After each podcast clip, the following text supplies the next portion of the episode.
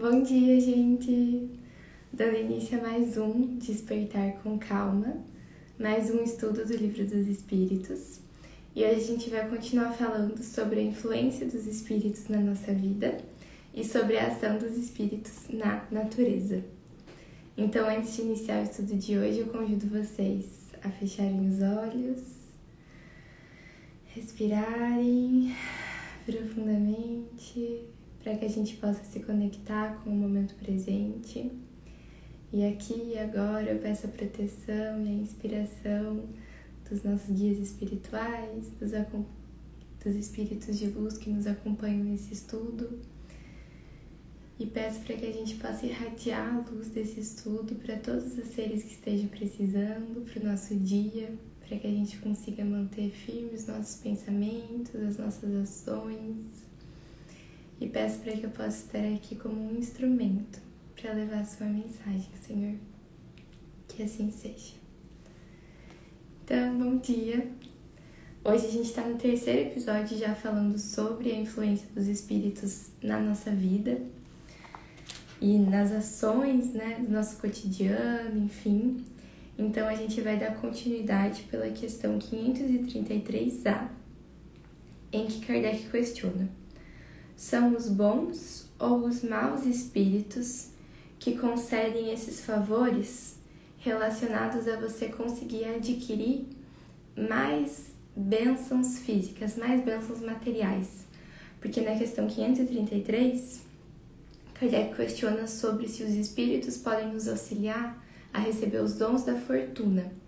E aí, ontem, no fim do episódio, a gente teve uma reflexão sobre que nem sempre você receber os dons da fortuna, como ele chama aqui, é apenas uma bênção, é sem responsabilidades, sem compromissos. Nem sempre, na minha visão, quase nunca, né? Então, sempre que nós recebemos um dom, como por exemplo o do dinheiro, nós temos junto com esse merecimento de ter recebido, nós temos a responsabilidade de o que vamos fazer com isso. Então, todos os recursos que a gente recebe, não só materiais, mas também no sentido de estudo, tudo isso, a gente assume um compromisso com essas bênçãos. E a gente assume um compromisso de utilizar elas para o bem, tanto para o nosso autodesenvolvimento, como para o desenvolvimento de todos os seres e do planeta. Então, ninguém recebe dinheiro à toa, ninguém recebe conhecimento à toa, isso tudo são dons que a gente recebe para serem bem utilizados. E quando a gente está olhando com esse olhar, a gente vê que o dinheiro muitas vezes é uma prova, no sentido de que iremos ser cobrados por como utilizamos esse dinheiro. E o dinheiro muitas vezes pode nos levar a um lugar de ficar muito preso no material e pode nos levar a um esquecimento de que a vida na realidade tem um propósito muito maior do que a matéria. A matéria é importante? Claro. O dinheiro é importante? Claro. E ele pode ser muito bem utilizado e eu espero que a gente possa viver com muita abundância. Mas é necessário tomar esse cuidado, estar atento para quando o dinheiro chegar, que a gente não se perca na matéria e não esqueça de todos os ensinamentos espirituais. Então, é justamente por isso que ele questiona: são bons ou maus os espíritos que concedem esses favores? Porque você pode acabar entrando num lugar de luxúria, num lugar de ganância. Então, existem os riscos. E é por isso que ele questiona isso. Então, os espíritos respondem: uns e outros isso depende da intenção. Mais frequentemente, são os espíritos que querem vos arrastar ao mal e que encontram um meio fácil nos prazeres que a fortuna proporciona. Então é muito fácil ficar perdido nos prazeres materiais e esquecer de todo o resto. Isso é o que a gente necessita estar atentos para. E quando ele fala isso depende da intenção, Cabe lembrar que não é só da intenção do espírito, mas da nossa intenção. Afinal, a gente vai fazer uma sintonia entre a nossa intenção e a intenção do espírito que está nos influenciando. E se nós estivermos bem intencionados, vão ser espíritos bons. Então, o que mais conta, o que a gente mais vê influência não é nas ações, mas sim nas intenções. Se eu estiver sintonizada, se eu quero adquirir o dinheiro para prosperidade, para auxiliar os outros, para auxiliar o desenvolvimento do planeta, para investir em projetos legais, para investir no meu desenvolvimento, e ele vier, ele vai vir através de um espírito bom ou através justamente do meu esforço, do meu merecimento aqui no mundo material. Então não há o que temer. Então, na questão 534, Kardec questiona: quando os obstáculos parecem vir fatalmente opor-se aos nossos projetos, seria por influência de algum espírito? E os espíritos respondem: algumas vezes os espíritos, de outras vezes, e o mais frequentemente, é que nisso colheis mal. A posição e o caráter influem muito. Se vos obstinais em um caminho que não é o vosso, não é pelos espíritos, mas por vós, que sois o vosso próprio gênio mau. Então, quantas vezes a gente desejou algo e não conseguiu?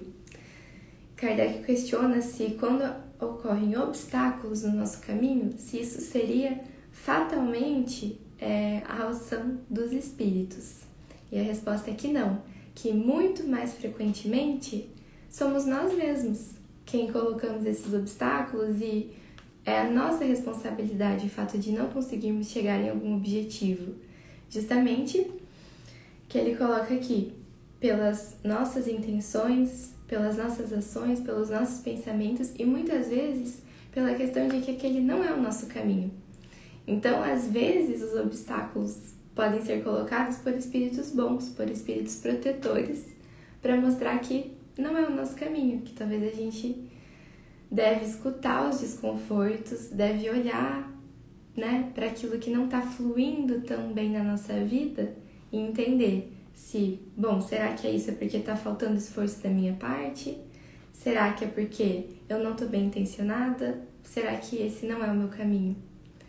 Então, sempre, sempre, sempre eu entendo que quando acontece alguma situação desafiadora ou no mundo externo ou dentro de nós, porque muitas vezes os obstáculos são internos, a gente deve parar e fazer essa análise de será que esse é o meu caminho? Será que eu estou bem intencionada? Será que eu estou fazendo tudo correto? Porque aí sim vai fluir. Bom, então na questão 535, Kardec questiona: Quando nos acontece alguma coisa feliz, é o nosso espírito protetor que devemos agradecer? E os espíritos respondem: Agradeceis, sobretudo, a Deus, sem cuja permissão nada se faz, pois os bons espíritos foram seus agentes. Então, sim, a gente deve agradecer aos bons espíritos, mas, sobretudo, a Deus. E na questão 535A, Kardec questiona: que aconteceria se se negligenciasse em agradecer? E os espíritos respondem: o que acontece aos ingratos. Então, lembrar de agradecer sempre.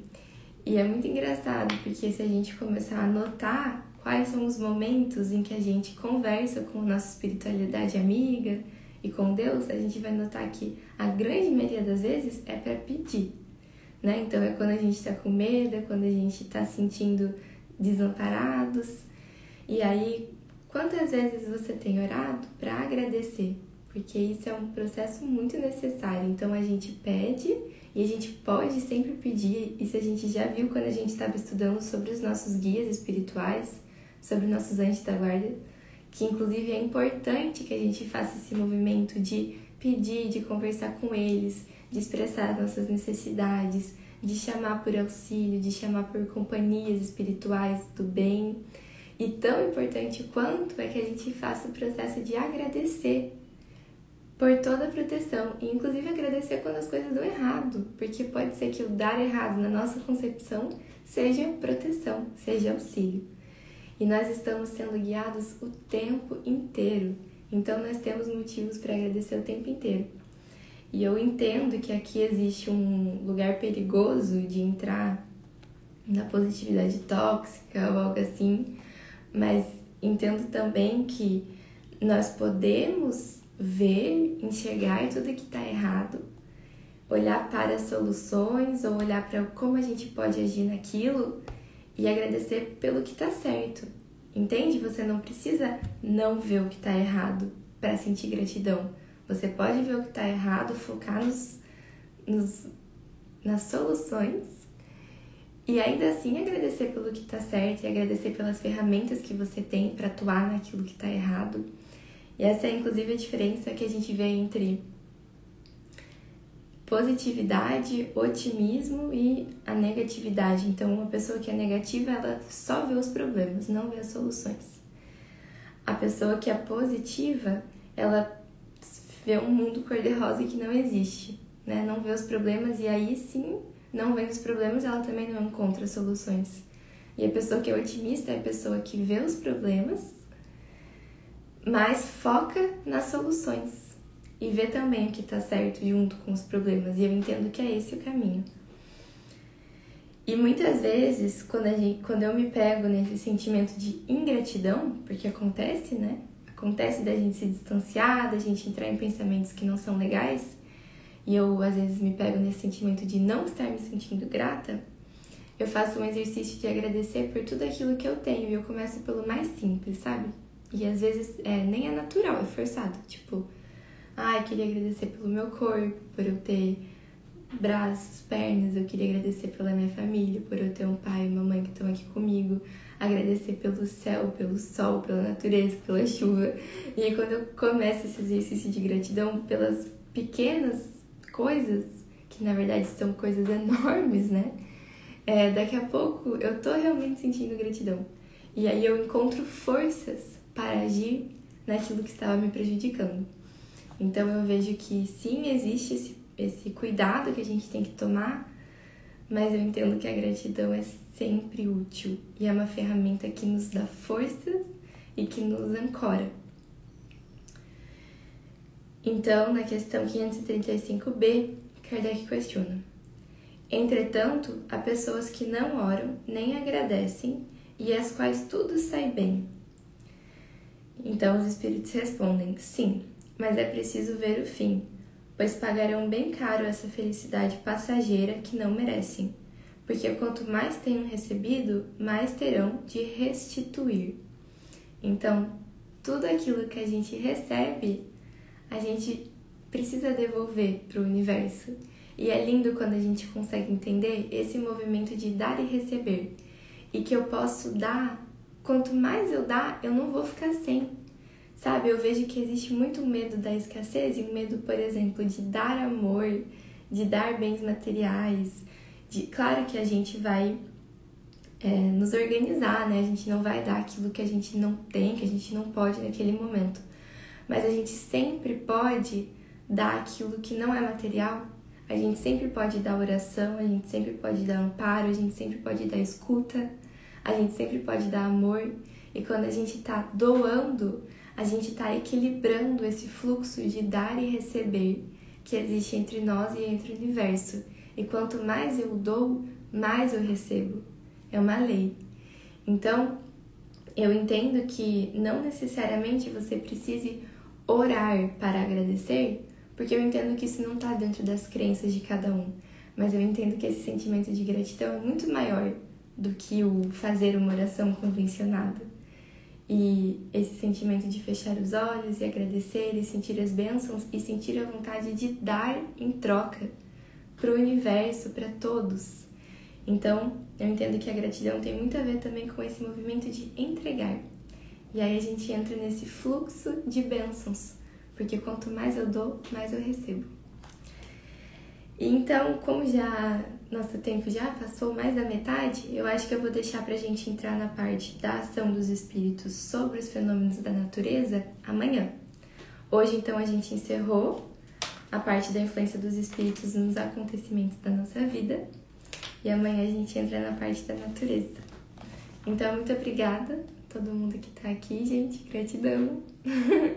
e eu desejo um dia muito, muito maravilhoso para todos nós.